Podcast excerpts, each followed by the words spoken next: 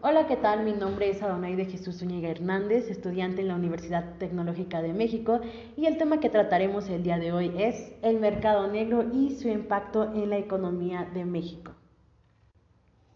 Para entrar en contexto, ¿qué es el mercado negro? Este es aquel en el que se intercambian bienes y servicios cuya producción o distribución es ilegal y algunas de sus características son que el producto adquirido puede ser peligroso, ya sean medicamentos, drogas, productos no testados clínicamente, etc. Los productos podrían ser utilizados para actividades ilegales. Los precios son altos y existen casos en los que el producto es de imitación y los precios son más bajos. Aumenta el riesgo de violencia. Y bueno, más adelante veremos el por qué se generan estas situaciones. Ahora, ¿qué tipos de mercado negro se generan en México o se practican? Pues se llevan a cabo actividades como tráfico de órganos, tráfico de armas, tráfico de drogas, prostitución, entre otras más. En este tipo de mercado el consumidor corre riesgos, como no poder reclamar ante la justicia si es estafado, ya que la transacción es ilegal. Por lo tanto, el consumidor se encuentra totalmente desprotegido y no tiene garantías legales de que el vendedor cumpla con las condiciones acordadas.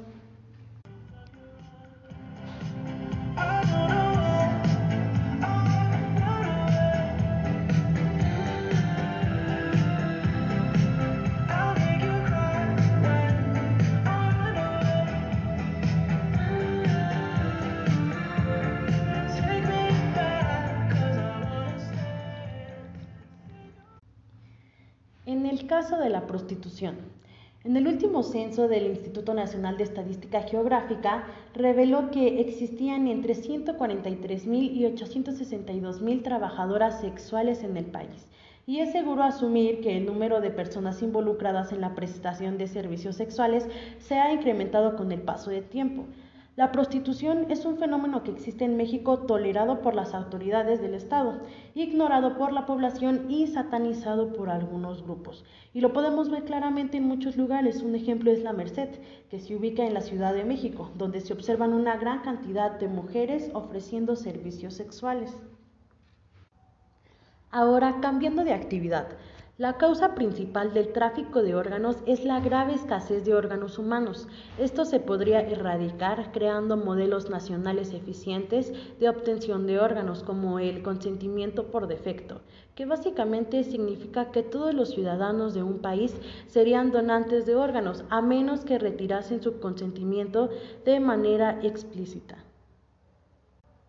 Ahora, en el caso de las drogas, se informó que un campesino productor de marihuana puede llegar a percibir hasta 400 mil pesos por hectárea cosechada y un salario alrededor de 300 pesos diarios.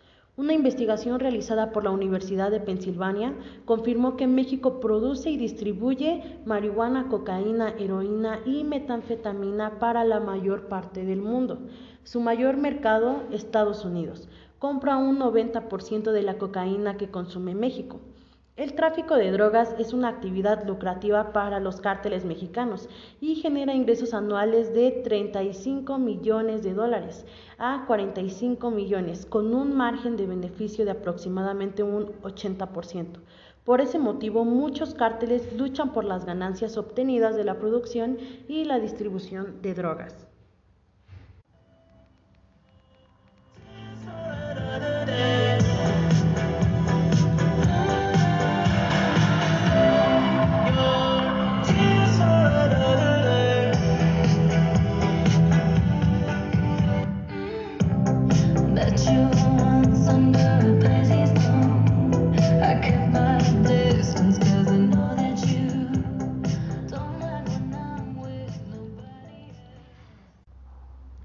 Y bueno, comenta Umbría Acosta que en esencia toda economía sumergida o subterránea antes de hacerse ilícita debió ser una economía emergente y luego de haber quedado proscrita en el referido tropismo se multiplica casi sin control. Las economías subterráneas que descansan sobre la lógica del mercado negro son una respuesta inevitable a mercados de bienes o servicios que por cualquier motivo o conjunto de razones no se satisfacen sus genuinos objetivos dentro del proceso económico. Realicé una entrevista a una persona que compra y distribuye drogas en cantidades no muy grandes, cuyo nombre voy a omitir por su seguridad. Le cuestioné que cómo era que él adquiría y distribuía, y algo muy importante, en qué y cómo utilizaba su dinero, a lo que me respondió contándome una gran parte de lo que hace. Él compra su mercancía con un proveedor el cual conoció por un amigo. Él no sabe de dónde proviene, cómo es la producción.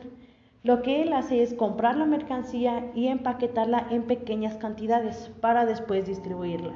Él tiene una familia conformada por su esposa y dos hijos. El dinero lo utiliza para mantener a su familia y poder pagar los gastos del hogar, así como también la educación de sus hijos. Comentó que anteriormente tenía otro trabajo, en el cual el salario no era muy bueno y la falta de dinero y escasez de trabajo en México lo orilló a entrar a este tráfico pues tiene que mantener a su familia de alguna manera y por este medio tiene más ganancias. También comentó que aunque es ilegal, tiene que proteger su trabajo y se encarga de que las personas no divulguen su actividad, lo que lo orilla a la violencia, utilizándola como advertencia para las personas que intentan hacerle daño. Y su relación con las autoridades es básicamente dar dinero para que no le provoquen problemas.